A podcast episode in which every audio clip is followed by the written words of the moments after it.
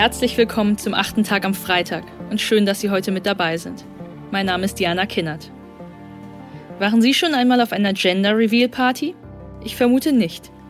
Denn dieses Phänomen ist recht neu, geht vermutlich auf eine Bloggerin aus dem Jahr 2008 zurück.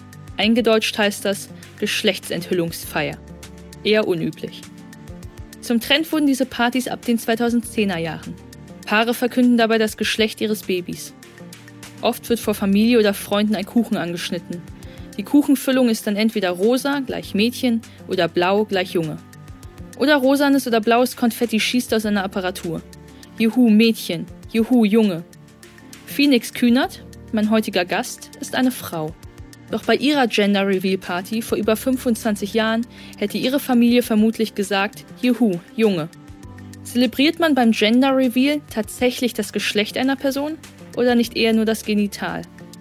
Wie gehen wir mit Transsexuellen, mit Intersexuellen, mit nicht-binären Menschen um?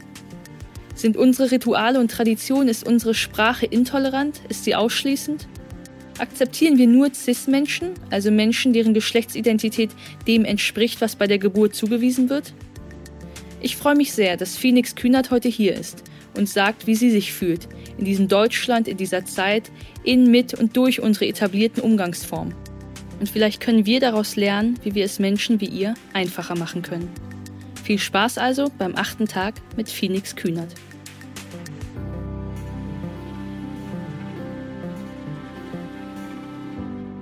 Hi, schön, dass Sie zuhören.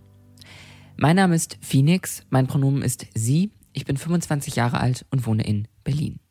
Ich arbeite als Model, Host vom Podcast Freitagabend und Aktivistin. Die These, die ich in den Raum stellen möchte, ist, eigentlich sind wir alle das dritte Geschlecht. Ich weiß nicht mehr, wessen es war, aber es war der Moment des x-ten Gender Reveals auf Social Media. Also wir machen heute eine Gender Reveal Party, das heißt, wir werden heute herausfinden, ob wir ein Mädchen oder einen Junge bekommen.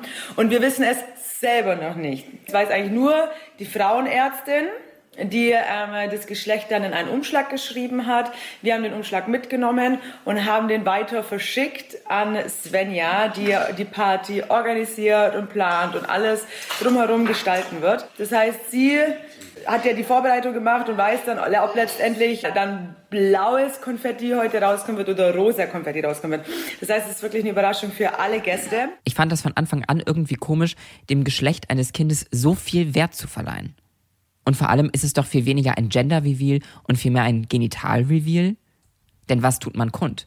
Man tut kund, ob das Neugeborene einen Penis oder eine Vagina hat. Gender-Reveal. Das fand tatsächlich schon meine Mutter ziemlich blöd und wurde von ihrem Bekanntenkreis schief angeguckt, weil sie das Geschlecht ihrer Kinder vor der Geburt gar nicht wissen wollte. Ich muss mich an dieser Stelle wiederholen und mich selbst verbessern, denn man erfährt ja gar nicht das Geschlecht des Kindes, sondern lediglich mit welchen Genitalien das Kind ausgestattet ist. So wurde aber auch 1995, als ich in Lübeck geboren wurde, mein in Anführungsstrichen Geschlecht festgestellt. Männlich wurde in die Geburtsurkunde geschrieben. Und die ersten Jahre meines Lebens war mir mein Geschlecht eigentlich ziemlich egal. Ich würde, ohne einen medizinischen Hintergrund zu haben, sowieso behaupten, dass für Kinder ihr Geschlecht erst zur Pubertät eine Relevanz hat. Alles, was vorher passiert, sind doch von Erwachsenen, Medien und der ganzen Gesellschaft geprägte Konstrukte. Wie ist ein Junge und wie ist ein Mädchen? Quasi schon bevor sie es selbst überhaupt wahrnehmen können, auf ihrer eigenen Gender Reveal Party. Was absolut absurd ist. Vor allem, was, wenn da jemand wie ich rauskommt. Ich habe ein X und ein Y-Chromosom. Ich habe mit meinem Bruder im Garten Fußball gespielt. Ich habe mit meiner Schwester mit Puppen gespielt. In meiner Kindheit habe ich mir nämlich wirklich keine Gedanken darüber gemacht, was nun zu meinem Geschlecht passt und was nicht. Ich habe einfach getan, was mir Spaß machte. Mit den Jahren kamen dann aber immer mehr Unverständlichkeiten auf. Warum wird mir im Geheimen eine neue Puppe geschenkt? Warum kann ich nicht mit meinen Freundinnen in die Sportumkleide? Warum gucken Menschen mich anders an als die anderen Kinder? Stimmt etwas mit mir nicht? Und dies ist der Punkt, an dem sich etwas ändern muss. Der Umgang mit Kindern. Kindern müssen gleiche Chancen geboten werden und der Freiraum, einfach das zu tun, was sie wollen. Egal welches Geschlecht sie haben. Und da müssen und können wir uns alle wohl als erstes an die eigene Nase fassen. Sobald eine Schwangerschaft verkündet wird, ist die erste Frage, und? Was wird es? Wünschst du dir ein Mädchen oder einen Jungen? In manchen Familien äh, wünscht sich ja vielleicht der Papa endlich einen Sohn, nachdem er vier Töchter hat und endlich auch mal jemanden zum Fußball gucken braucht. Oder manche Frau wünscht sich endlich ein Mädchen, nachdem sie viele Söhne geboren hat und auch mal sich mit jemandem schminken möchte. Was für ein Quatsch und wie irrelevant. Wie bereits vorher erwähnt, bevor ein Kind in die Pubertät kommt, ist das Geschlecht ohnehin ziemlich irrelevant. Vor kurzem habe ich ein Experiment gesehen, für das Babys einmal stereotypisch männlich und stereotypisch weiblich gekleidet wurden. Babys sind ja sonst optisch erstmal recht geschlechtsneutral. In Blau oder in Rosa wurden ein und demselben Kind dann unterschiedliche Charakterzüge und Lieblingsspielzeuge zugeordnet. In Blau war es angeblich das Auto und in Rosa angeblich die Puppe. Absurd, was Erwachsene Kindern aufzwingen. Nur wenn Kinder die Offenheit um sich spüren, können sie zu einer Generation heranwachsen, die weniger von Sexismus geprägt ist. Für mich ging es in meiner Teenagerzeit dann so weiter, dass ich dachte, meine Rolle als schwulen Mann gefunden zu haben. Kein dramatisches Outing, trotzdem in der Schule viel polarisiert. Die einen liebten mich, die anderen wollten mich verprügeln. Aber alles in allem irgendwie ganz okay. Ich dachte, das bin ich, so läuft das. Bis ich vor circa fünf Jahren stiller wurde. Gute Freundinnen fragten mich, wo der Rebell in mir geblieben ist. Es war die Zeit, in der ich frisch nach Berlin gezogen war. Um mich herum wurde alles aufgeklärter, feministischer. Aber es ging ihm immer nur um Cis-Frauen. Frauen müssen nachts die Straßenseite wechseln, wenn sie eine Gruppe von Männern sehen. Das will niemand bestreiten, aber ein in den Augen der Gesellschaft offensichtlich schwuler junger Mann muss das ganz genauso. Ich will das Leid nicht gegeneinander aufwiegen, aber man kann Feminismus nicht so einfach denken und das wurde mir damals bewusst.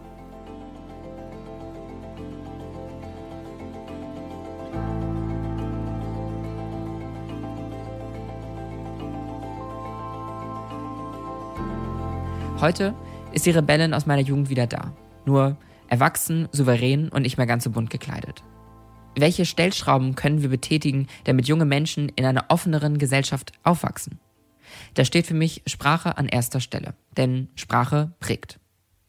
Alle sollten sich und ihr Verhalten reflektieren, betroffenen Personen zuhören und lernen. Sich seiner Privilegien bewusst sein und nicht harsch einen Standpunkt vertreten. Eine weiße Person erklärt einer schwarzen ja auch nicht Rassismus. Also hoffentlich. Viel zu viele Regeln und Gesetze, die die Gemeinschaft und Gesellschaft prägen, werden nach zu einfachen Mustern gedacht und geschrieben. Sprachlich wichtig sind für mich folgende Punkte. Die Nutzung der Adjektive männlich und weiblich. Man sollte viel öfter hinterfragen, was man sagt und was man eigentlich meint. Eine Stimme hoch oder tief. Eine Art und Weise sanft oder forsch. Aber nicht männlich oder weiblich.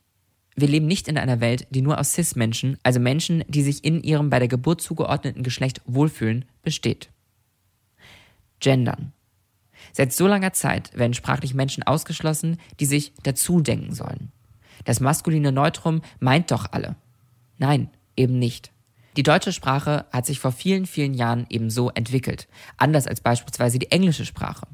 Wichtig ist hier, es kommt nur etwas dazu und niemandem wird etwas weggenommen. Und wenn man sich einmal in die Materie eindenkt, ist genderinklusive Sprache gar nicht so schwer und nicht immer zwangsläufig mit dem Genderstern verbunden. Die deutsche Sprache ist kompliziert, aber bietet so auch viele galante Umwege um umständlich zu gendernde Worte. Auch hierzu habe ich vor nicht allzu langer Zeit ein Experiment gesehen. Zwei Schulklassen wurden Berufe vorgestellt. Der einen Klasse wurden alle Berufe durchgegendert, also beispielsweise Putzkraft, LehrerInnen, PolizistInnen etc. Der anderen Klasse wurden die Berufe nur in dem laut der Gesellschaft typischen Geschlecht, also ungegendert, vorgestellt. Also beispielsweise Polizist, Erzieherin, Putzfrau etc. Die jungen Menschen, denen die Berufe gegendert vorgestellt wurden, trauten sich plötzlich eine viel größere Vielfalt von Berufen zu, als diejenigen, die in dem gesellschaftlichen Konstrukt, welcher Beruf zu welchem Geschlecht passt, steckten. Pronomen und Ansprache von Personen. Ständig und überall werden Menschen anhand ihres Aussehens oder ihrer Stimme am Telefon in Geschlechter eingeteilt. Es wird noch ein langer Weg, aber das müssen wir ablegen. Äußerliche Eigenschaften definieren nicht das Geschlecht eines Menschen. Also appelliere ich daran, sich mit Pronomen vorzustellen. Das bricht auch Cis-Menschen keinen Zacken aus der Krone und ich als Transfrau beuge Berührungsängsten vor. Und das kann ganz einfach ablaufen. Vor allem auch in einer Gruppe von Personen, wenn ich als Transfrau dort hinzustoße und mein Pronomen bei der Begrüßung mitnenne, um Berührungsängsten vorzubeugen, können CIS-Menschen ganz einfach auch ihr Pronomen sagen und so mich auch von dieser Sonderstellung befreien. Menstruierende. Dies ist wohl das Beispiel, wenn es darum geht, sich inklusiv auszudrücken. Denn nicht jede Frau menstruiert, dafür menstruieren aber wiederum Menschen, die keine Frauen sind. Und da komme ich zu dem Punkt zurück, unsere Gesellschaft besteht nicht nur aus CIS-Menschen.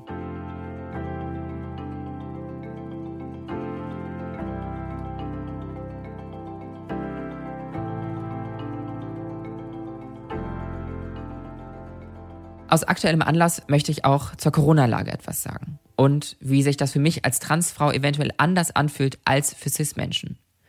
Grundsätzlich hat mir die Maske erstmal Sicherheit gegeben.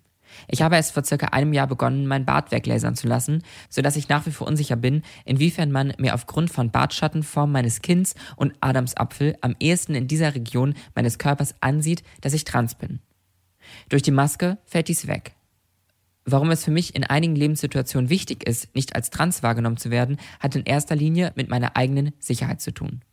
Transmenschen werden überdurchschnittlich oft Opfer von Straftaten. Und zum anderen merke ich, dass Menschen freundlicher und zuvorkommender mit mir umgehen, weniger Berührungsängste haben.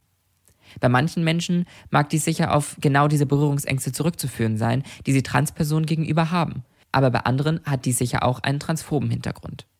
Warum dies für die Allgemeinheit auch eine Relevanz hat, ist zum einen die Erkenntnis, dass ich anders behandelt werde, wenn Menschen mich für trans oder eben nicht trans halten und wenn eine Person mal nicht super laut und deutlich Hallo, bitte, danke und Tschüss sagt, könnte das auch damit zu tun haben, dass die Person trans ist und nicht durch Nutzen ihrer Stimme die Illusion des Cis-Seins kaputt machen will. Ich weiß nie, ob ich er, sie oder es sagen soll. Ich habe bereits über Sprache gesprochen und ich möchte abschließend noch Folgendes loswerden. Ich identifiziere mich nicht als trans, ich bin trans. Ich nutze nicht das Pronomen sie, ihr, sondern mein Pronomen ist sie, ihr. Und dazu habe ich mich nicht entschieden, das war schon immer so. Es gibt kein Datum, an dem ich trans geworden bin. Es gab den Moment, an dem ich es mir selbst eingestanden habe und es gab den Moment, an dem ich mich entschieden habe, es anderen zu erzählen. Ich war nie ein Mann, ich habe mich lediglich gesellschaftlich typisch männlich präsentiert. Und warum haben wir nun alle das dritte Geschlecht? Weil wir Menschen sind. Wir sind nichts zu 100 Prozent. Wir alle bewegen uns auf dem Spektrum des Geschlechts. Und das sollte man sich nicht wie einen eindimensionalen Strahl vorstellen, sondern wie ein Kosmos. Wir neigen dazu, Dinge zu eindimensional zu sehen, um zu versuchen, Dinge am einfachsten zu verstehen. Aber das ist zu simpel gedacht. Nicht alles hat einen Anfang und ein Ende.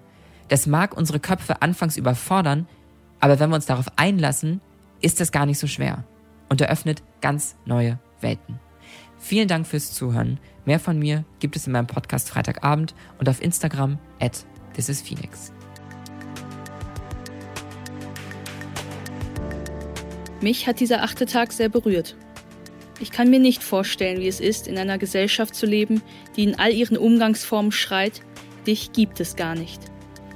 Umso froher und dankbarer bin ich, dass Menschen wie Phoenix Kühner die Stimme erheben, sich wieder und wieder erklären, in der Hoffnung, dass wir ein bisschen, bisschen sensibler werden. Und das habe auch ich mir heute vorgenommen. Einen schönen Abend wünsche ich Ihnen. Vielen Dank fürs Zuhören, vielen Dank an Phoenix Kühnert und bis zum nächsten Freitag.